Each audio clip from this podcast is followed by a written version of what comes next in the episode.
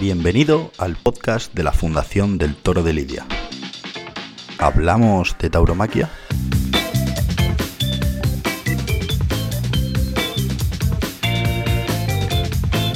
El debate, un podcast de la Fundación del Toro de Lidia con Rubén Amón, Beatriz Badorrey, Carlos Martínez Shaw, Tomás Ramón Fernández, Adrian Schubert, Francis Wolf y François Zumbiel.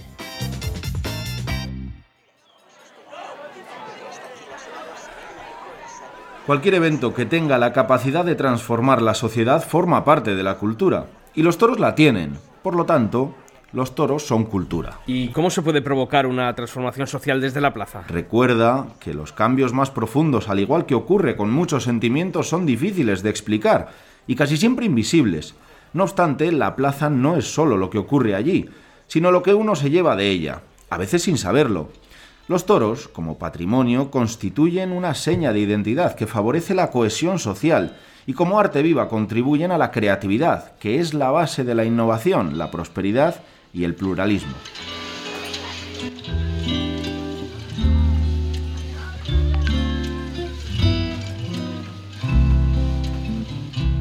La fiesta de los toros François Zumbiel, es uno de los muy pocos elementos culturales catedrático de las letras clásicas y doctor en antropología, consejero cultural en la Embajada Francesa. que reúne los cinco criterios marcados por la Convención de la UNESCO eh, sobre la protección y promoción del patrimonio cultural inmaterial, Convención de 2003, que ha sido firmada, por supuesto, por España y por muchos otros países y el conjunto de los ocho países taurinos.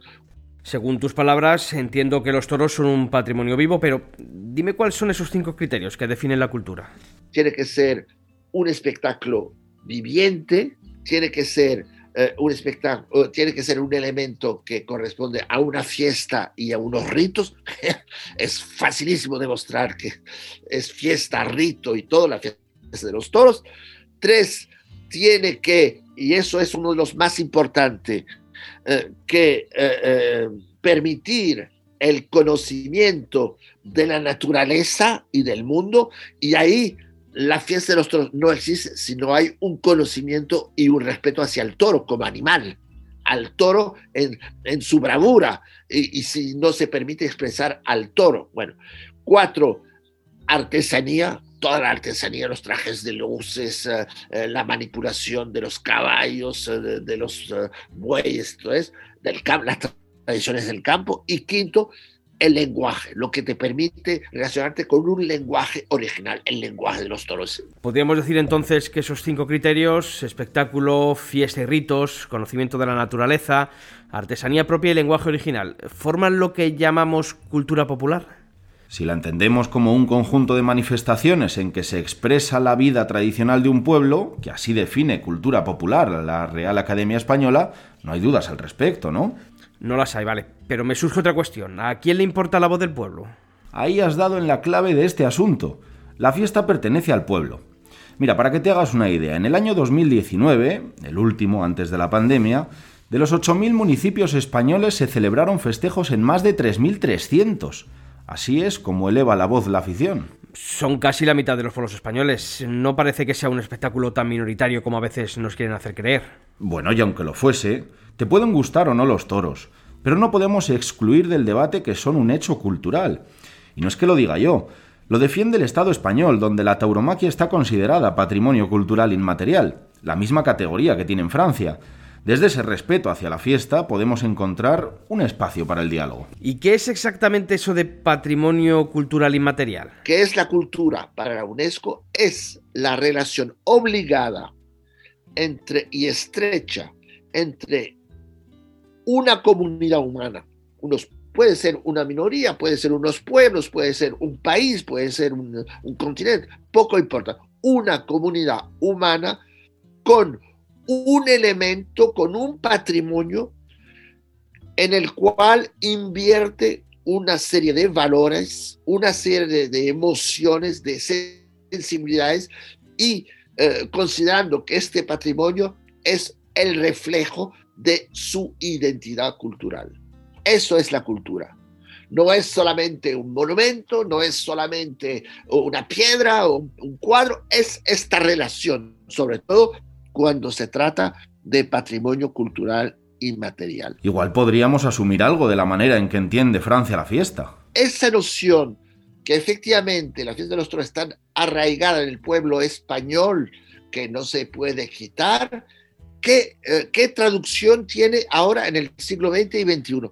Tiene eh, eh, el concepto muy defendido por la política francesa de excepción cultural. Es decir, más allá de todos hay la identificación de un pueblo o de unos pueblos con lo que entienden por cultura.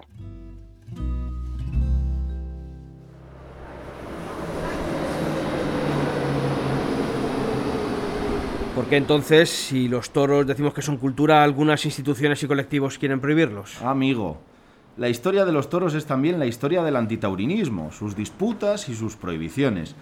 Es cierto que la polémica ha cambiado de eje a lo largo del tiempo, pasando de los conceptos más humanistas, religiosos, éticos o utilitaristas del antitaurinismo clásico al debate actual centrado en el animalismo. Creo que para entender el antitaurinismo moderno y responder a tu pregunta, debemos conocer los orígenes de una discusión que se remonta al siglo XIII nada menos, cuando se intenta por primera vez regular la fiesta.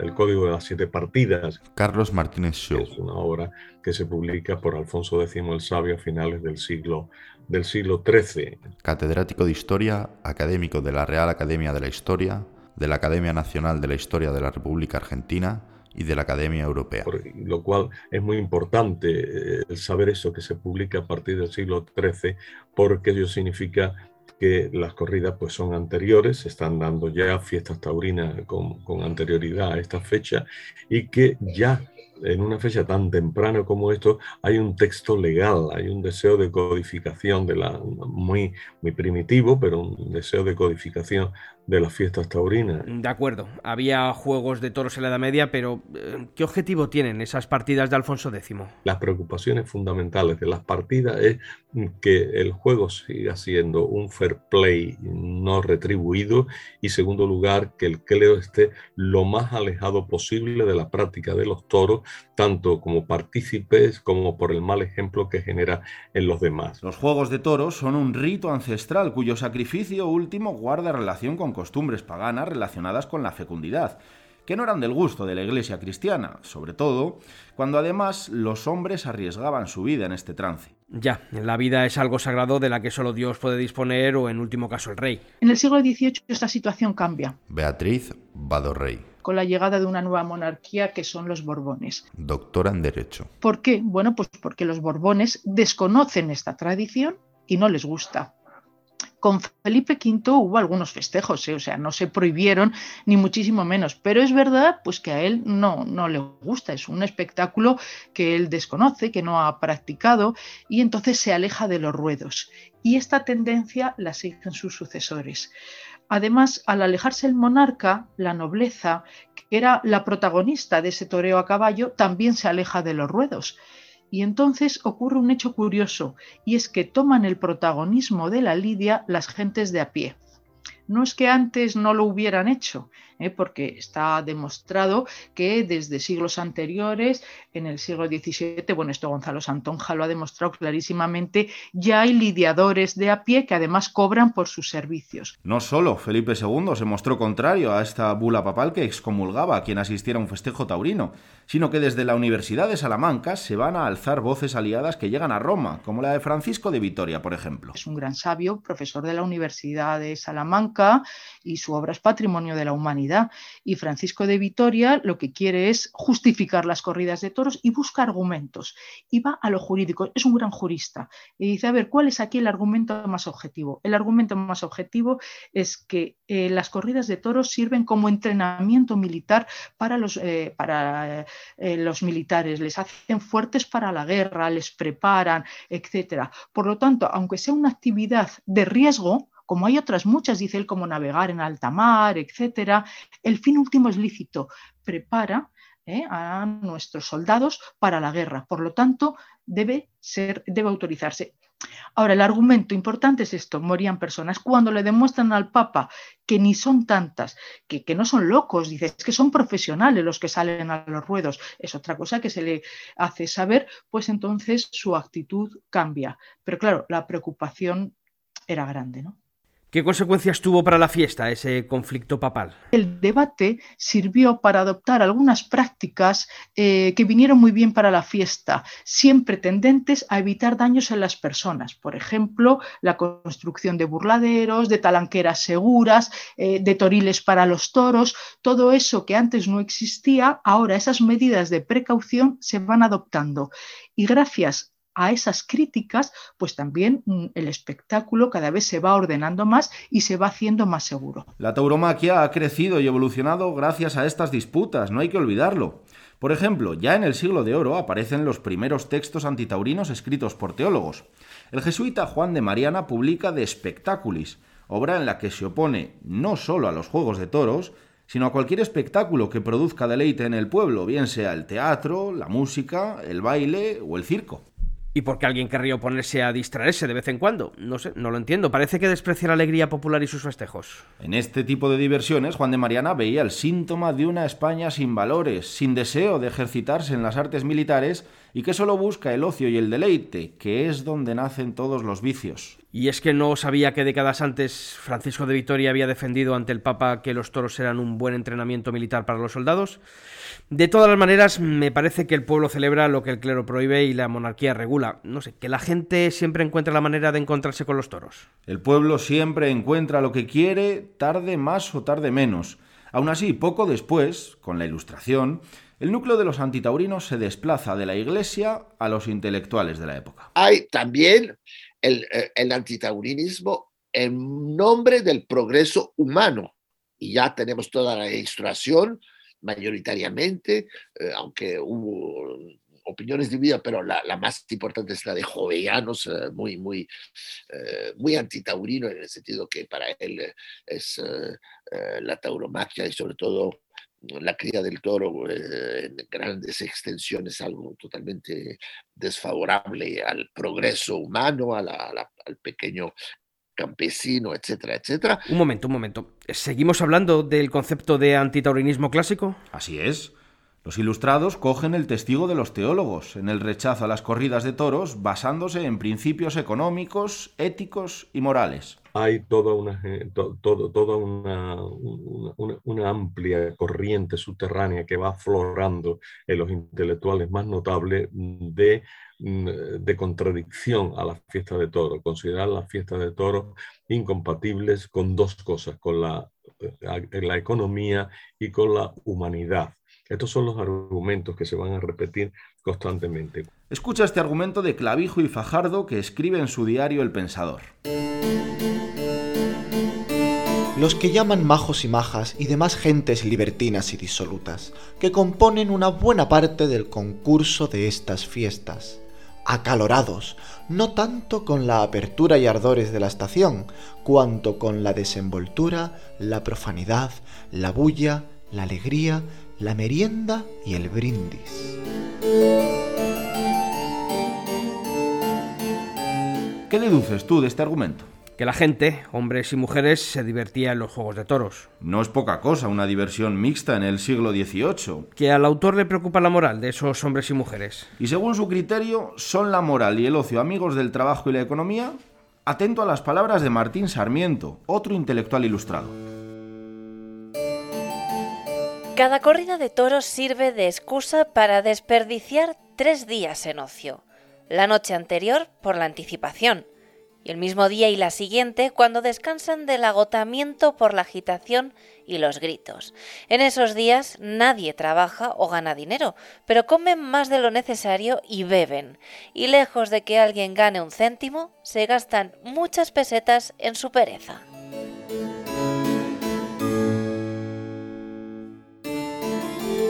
Otro autor que carga contra los deseos del pueblo español. Y es esa ilustración la que se manifiesta contraria a las corridas de toros. ¿Por qué? pues ahora han cambiado los argumentos.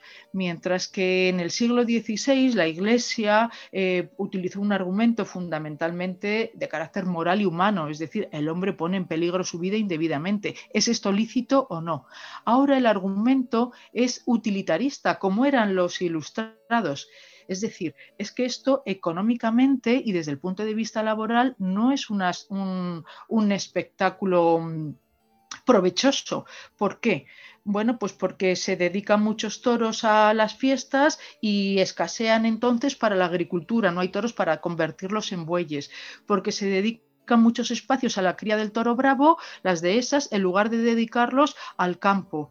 Y porque los trabajadores eh, van a los toros y se gastan allí su dinero, en vez de gastárselo, pues en otra, en vez de ahorrarlo, por ejemplo, dicen ellos, o gastárselo en otras diversiones más lícitas. Y luego les, junto a estos argumentos que son los esenciales, económicos, utilitaristas, eh, insisten mucho en la mala imagen que esta fiesta bárbara produce fuera de España en esa imagen tan pues eh, cruel, dicen, y sobre todo insiste mucho en la imagen tan bárbara, espectáculo atávico, retrógrado, etcétera, que de España. Entonces, todos estos argumentos, claro, van influyendo en el ánimo del monarca, sobre todo de, Felipe, de Carlos III y después de Carlos IV, que van promulgando prohibiciones parciales. ¿eh? Hasta que desemboca en la Gran Prohibición de 1805, que prohíbe con carácter general y en toda la monarquía las corridas de toros de muerte. Tres años después de la prohibición estalló la Guerra de la Independencia y el rey francés José Bonaparte permite de nuevo los festejos para congraciarse con el pueblo español.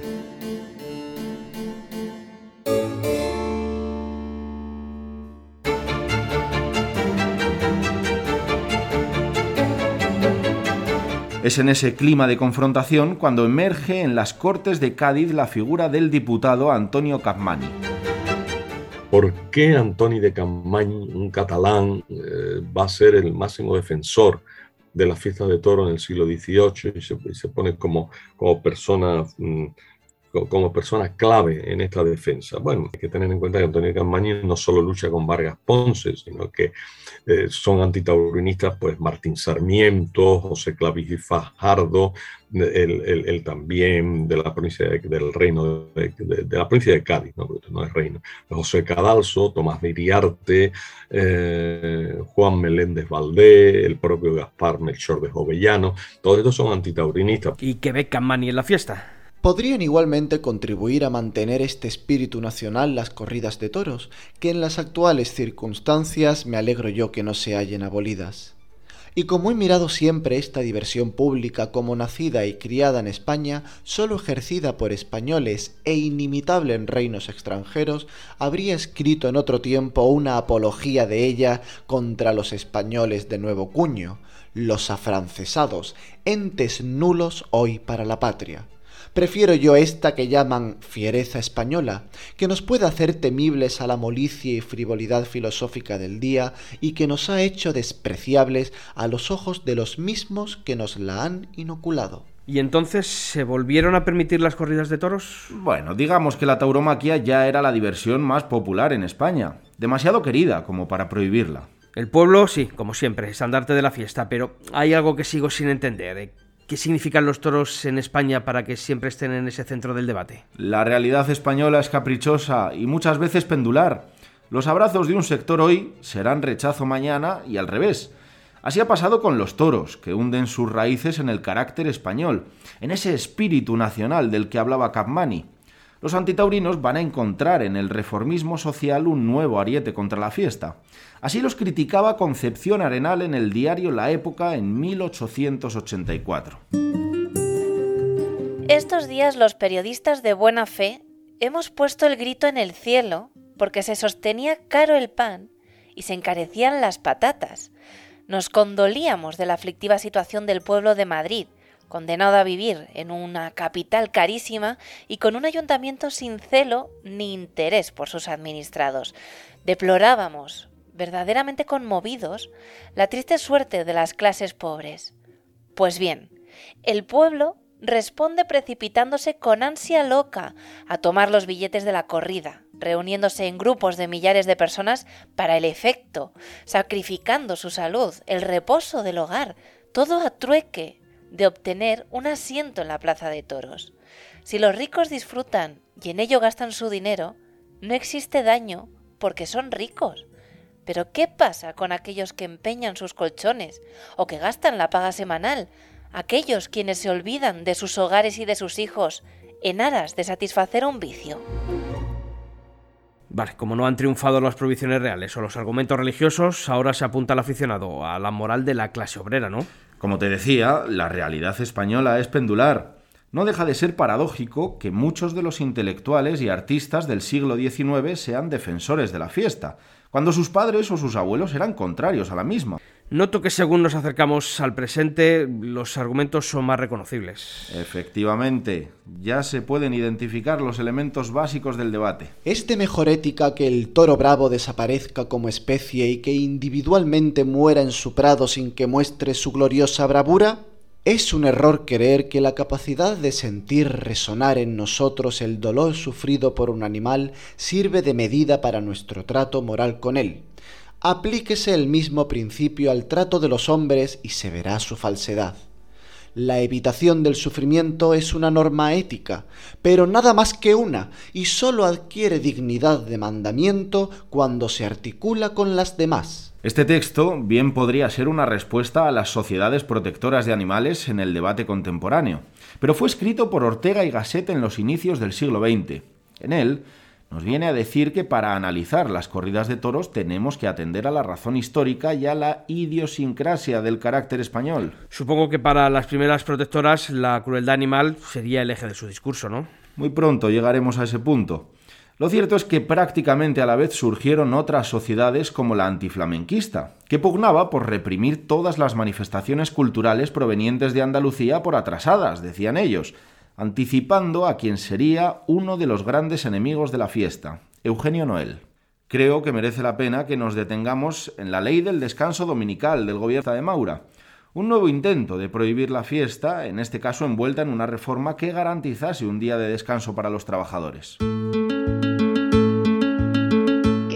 en el Parlamento clarísimo para prohibir las corridas de toros de una manera indirecta. Ahí son más civilinos, ¿no? Los ministros del 19 y del 20 son igualmente antitaurinos, pero mm, ven que la prohibición directa es muy complicada y utilizan métodos indirectos, como lo hizo Javier de Burgos diciendo autorizaciones las justitas, esto en el 19. Pues aquí en el 20, con una ley del descanso dominical que prohibía determinadas profesiones en domingo, dicen que, por ejemplo, la de los toros. Claro, hay una protesta, unos debates interesantísimos en el Parlamento y al final se consiguió abolir y exceptuar de esa ley del descanso dominical a las tabernas que protestaron y a los toros. Eh, esa, época es muy bonita porque ahí aparecen eh, argumentos de carácter social, porque aquí se trata de defender, pues dicen ellos, la situación de unos trabajadores, pero también ellos mismos dicen, me tratan de defender quitándome de lo que vivo, entonces, ¿qué defensa es esta a mi favor. Pues me doy cuenta de que la lucha del antiterrorismo es constante a lo largo del tiempo y por todos los frentes posibles. Tan constante como la pasión del pueblo. Escucha este fragmento de la carta que publicó el torero Luis Mazantini en el Heraldo de Madrid contra dicha ley. No podía sustraerme a la necesidad de protestar por medio de la prensa, sin perjuicio de hacerlo después ante el Instituto de Reformas Sociales, del enorme perjuicio que representa para la clase de toreros la supresión de las corridas en domingo, que es tanto como haber dado una puñalada por la espalda a ese hermoso espectáculo al amparo del que se han creado tantos intereses y viven tantas familias. Ese instituto de reformas tiene mucho en qué pensar, más útil y más beneficioso para la nación que perder el tiempo en estos romanticismos. Para adquirir el grado de cultura que necesitamos harían falta otras leyes, otras medidas. Se necesita, por ejemplo, una ley de enseñanza obligatoria para ambos sexos, hacer una investigación escrupulosa de la riqueza pública y echar a presidio a todos los que ocultan su riqueza para sustraerse al pago de las contribuciones, delito en el que no hemos incurrido los toreros. Necesitamos además leyes o medidas que eviten la vergüenza de que en la campiña de Andalucía, particularmente Jerez, haya braceros que ganen dos y tres reales diarios de jornal. crear albergues de comida para los obreros faltos de trabajo y organizar el reparto de limosnas a los enfermos y ancianos y pobres de la clase media. Del mismo modo que las revoluciones no se pueden hacer desde arriba, así no es posible edificar comenzando por el tejado. Lo que empezó Adrian Schubert. En principio, como una medida generalizada para proteger a los obreros. Historiador e hispanista canadiense. Catedrático de Historia en la York University de Toronto. Se evolucionaba, por lo menos se entendía como un ataque más o menos escondida contra la corrida. Y ah, había protestas, luego el gobierno que, todo eso era una propuesta del Instituto de Reformas Sociales, que no, por supuesto, no tenía el poder de legislar nada, pero recomendaba al gobierno que sí podía proponer nuevas leyes. En este caso, no llegó a prosperar la, la prohibición de la corrida los domingos. Llegamos ya a los autores de la generación del 98 que en su búsqueda de explicaciones a la decadencia española, a la pérdida de las últimas colonias, pusieron en su diana no solo a los toros, sino a todas las instituciones, tradiciones y estereotipos españoles. En definitiva, buscaban la regeneración del país a través de la ruptura con lo anterior. Así se expresaba Maeztu en su obra Hacia otra España, depurando responsabilidades. Tienen las los gobiernos españoles, que son y han sido siempre malos, los partidos de oposición, que no han sabido mejorarlos, las clases directoras, que han conducido mal, las clases dirigidas, que se han dejado llevar como rebaños. Tienenlas nuestros antepasados, que fundaron un imperio colonial tan grande que para sostenerlo hubo de despoblarse el suelo patrio, el verdadero suelo patrio. Responsabilidades. Las tiene nuestra desidia, nuestra pereza, el género chico, las corridas de toros, el garbanzo nacional, el suelo que pisamos y el agua que bebemos. Tiempos difíciles sin duda, pero habría algún autor de la generación del 98 que sí estuviera a favor de los toros, ¿no? Pues la única excepción a todos ellos fue Valle Inclán, verso suelto de la literatura y gran aficionado, aunque yo personalmente me quedo con el antitaurinismo elegante de Unamuno, que aquí parece responder a todos sus compañeros de generación.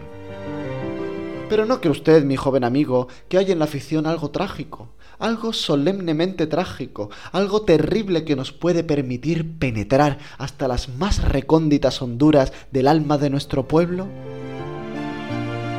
Las siguientes generaciones de intelectuales, la del 14 y la del 27, se van a mostrar más proclives a la fiesta. El tiempo les da una perspectiva más sosegada a la hora de analizar los problemas de nuestro país, que, aunque siguen siendo muchos y acuciantes, no por ello les impiden disfrutar del espectáculo taurino. Y entre otros podríamos citar al ya nombrado Ortega y Gasset, a Manuel Azaña, a Gregorio Marañón, Eugenio Dors o la sabia finura de Ramón Pérez de Ayala. Si yo fuera dictador de España, suprimiría de una plumada las corridas de toros.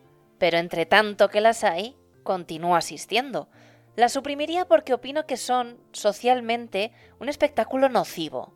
Continúo asistiendo porque, estéticamente, son un espectáculo admirable y porque, individualmente, para mí, no son nocivas, antes sobremanera provechosas como texto en donde estudiar la psicología del pueblo español.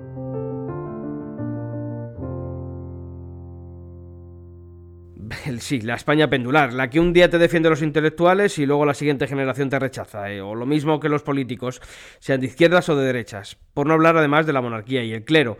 Al español parece que le gustan los toros desde la barrera, pero ante todo criticar cualquier cosa que cruce su campo de visión. Era entender la corrida como una institución, una actividad social que forma parte de una sociedad y que una cosa viva que cambiaba con el tiempo y cuyas relaciones con la sociedad española también cambiaban con el tiempo.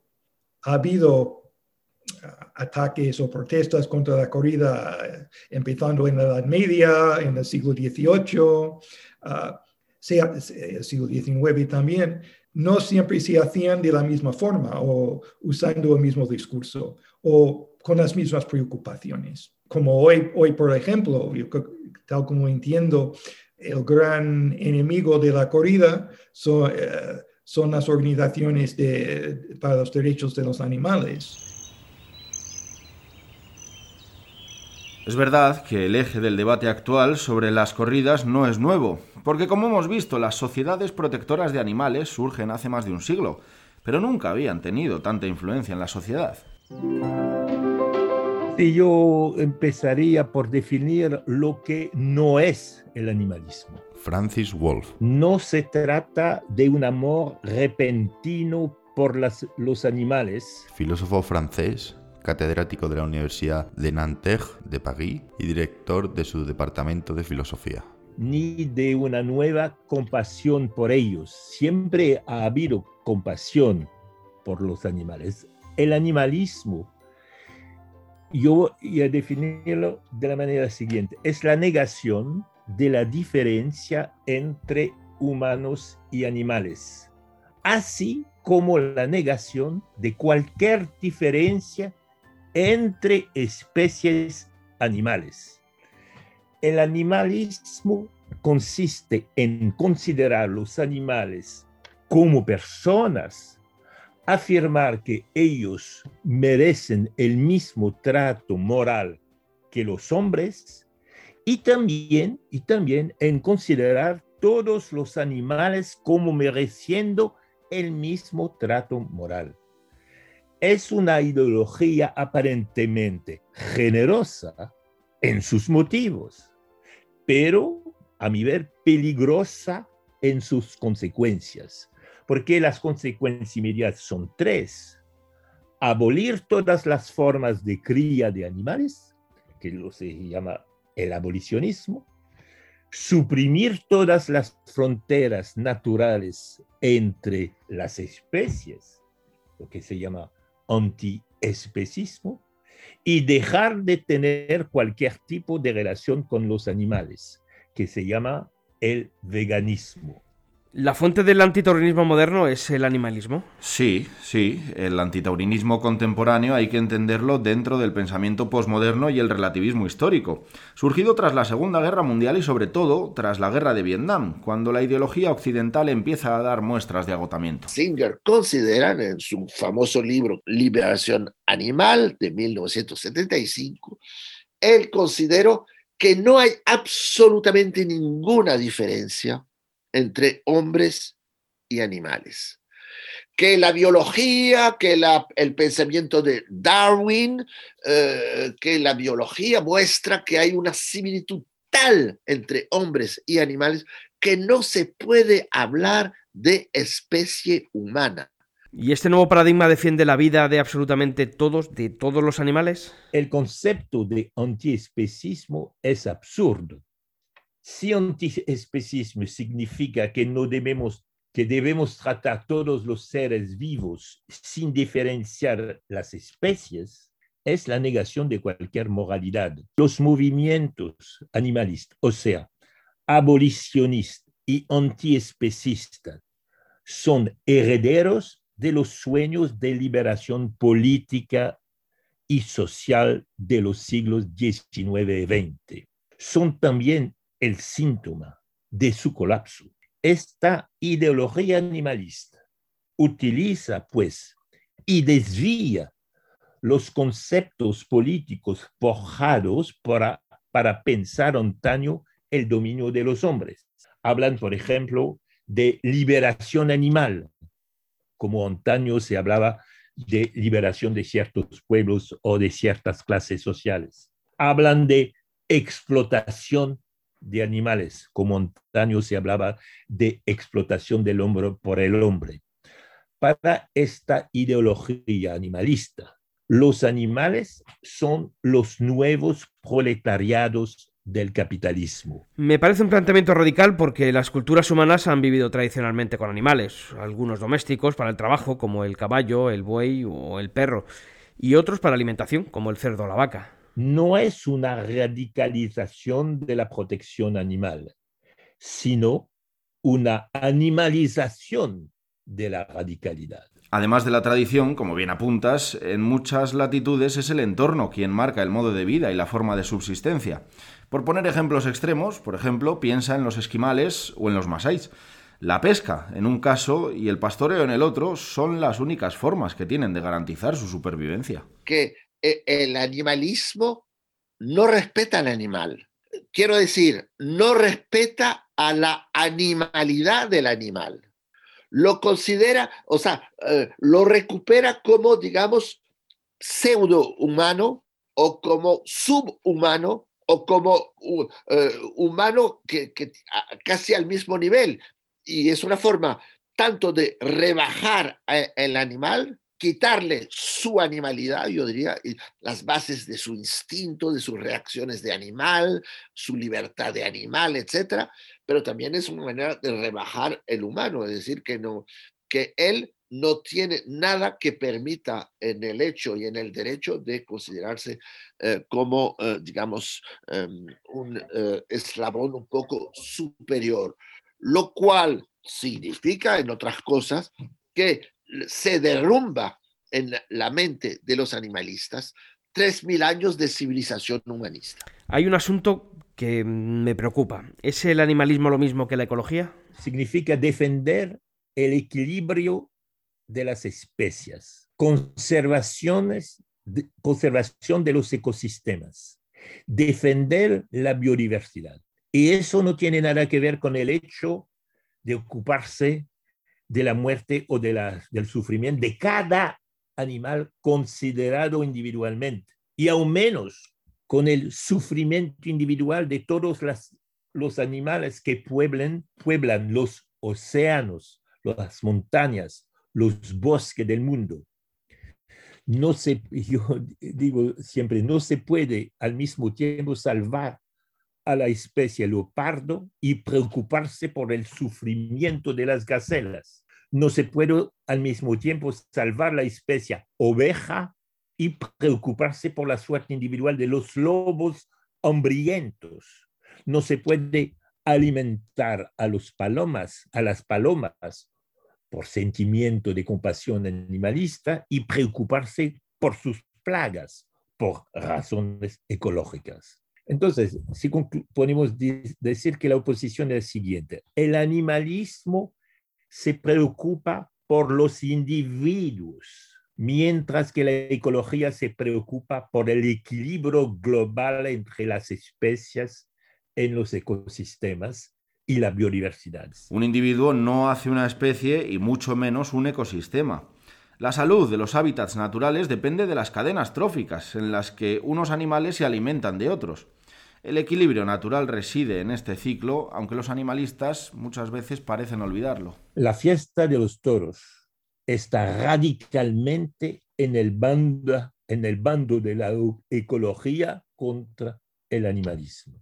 ¿Por qué? Porque la cría de toros bravos es una de las últimas formas de ganadería extensiva en Europa contra la industrialización generalizada de la cría cada animal dispone de una extensión de mm, variable, pero de a veces hasta tres hectáreas de terreno.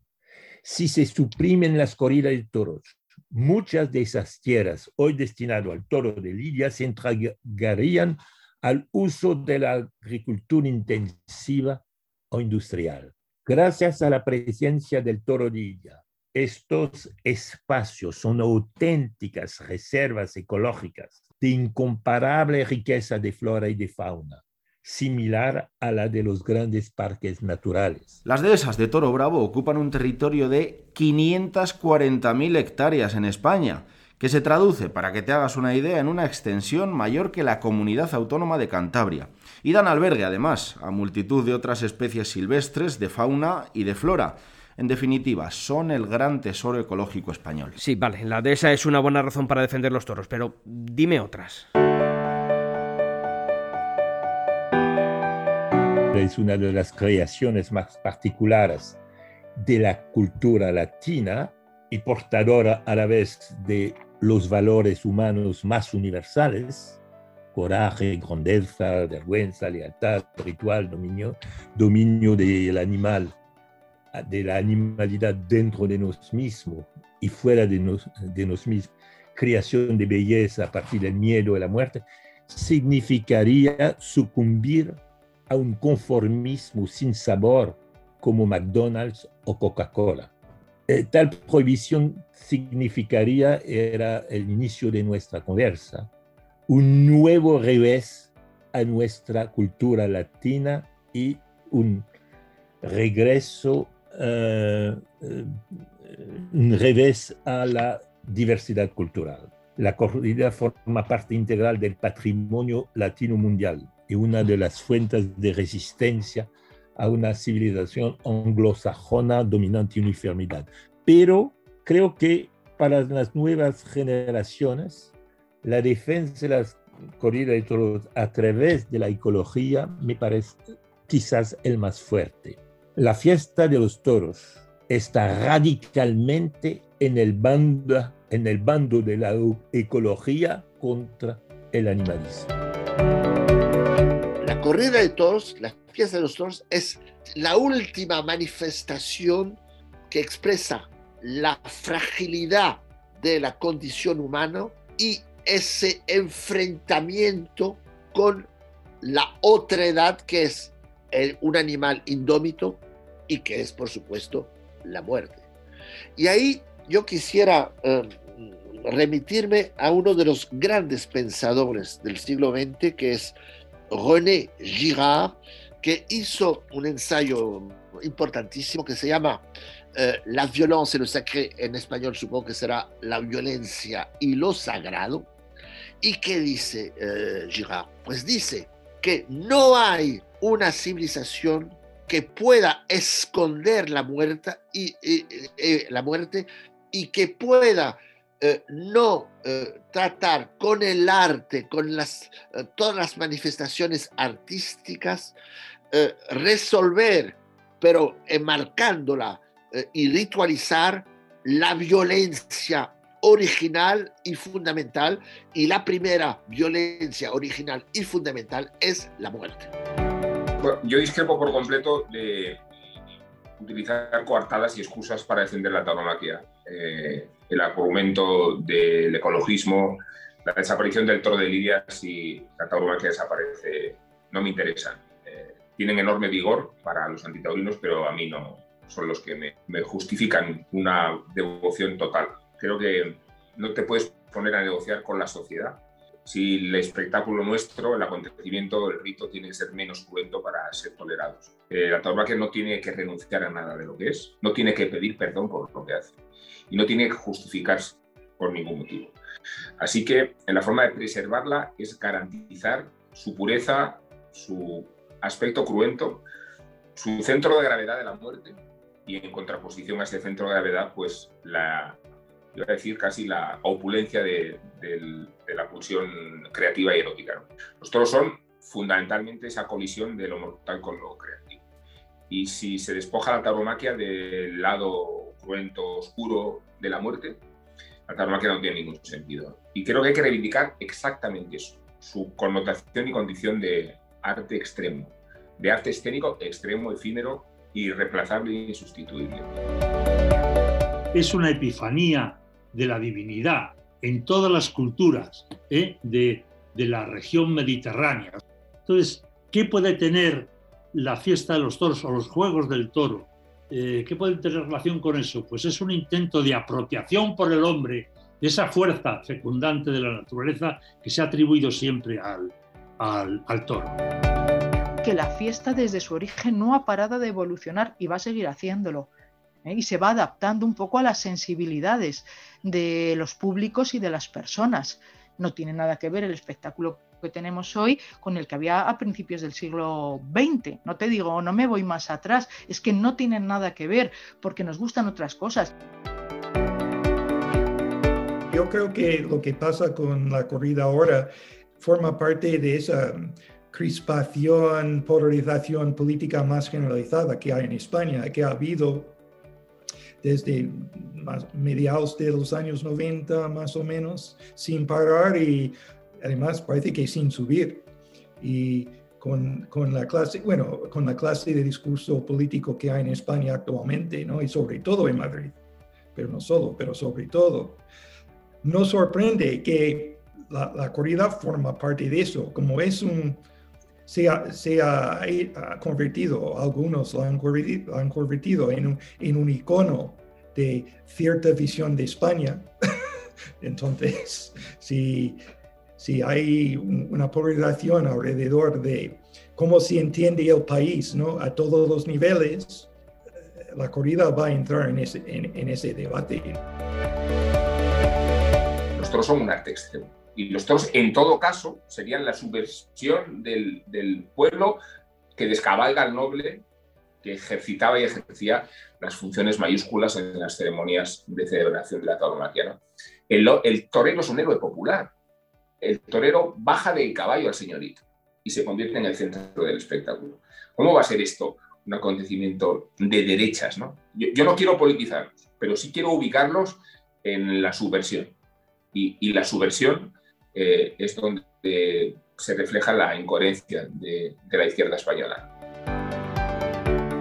La corrida de toros es el última, la última fiesta ritualizada y enmarcada, también con la idea de que hay un acto sacrificial, eh, porque para Girard eh, la catarsis está ligado a la noción de acto sacrificial, eh, esta, esta idea que hay que concentrar en un elemento, en un ser, todo lo que nosotros todo lo que eh, supone para nosotros un enfrentamiento y del cual nos queremos librar. Pues yo diría que consciente de la fragilidad humana y de este triunfo, digamos, eh, de esta representación de un triunfo efímero frente a la muerte a través del arte, a través de la sublimación por el arte, está muy bien la corrida de toros.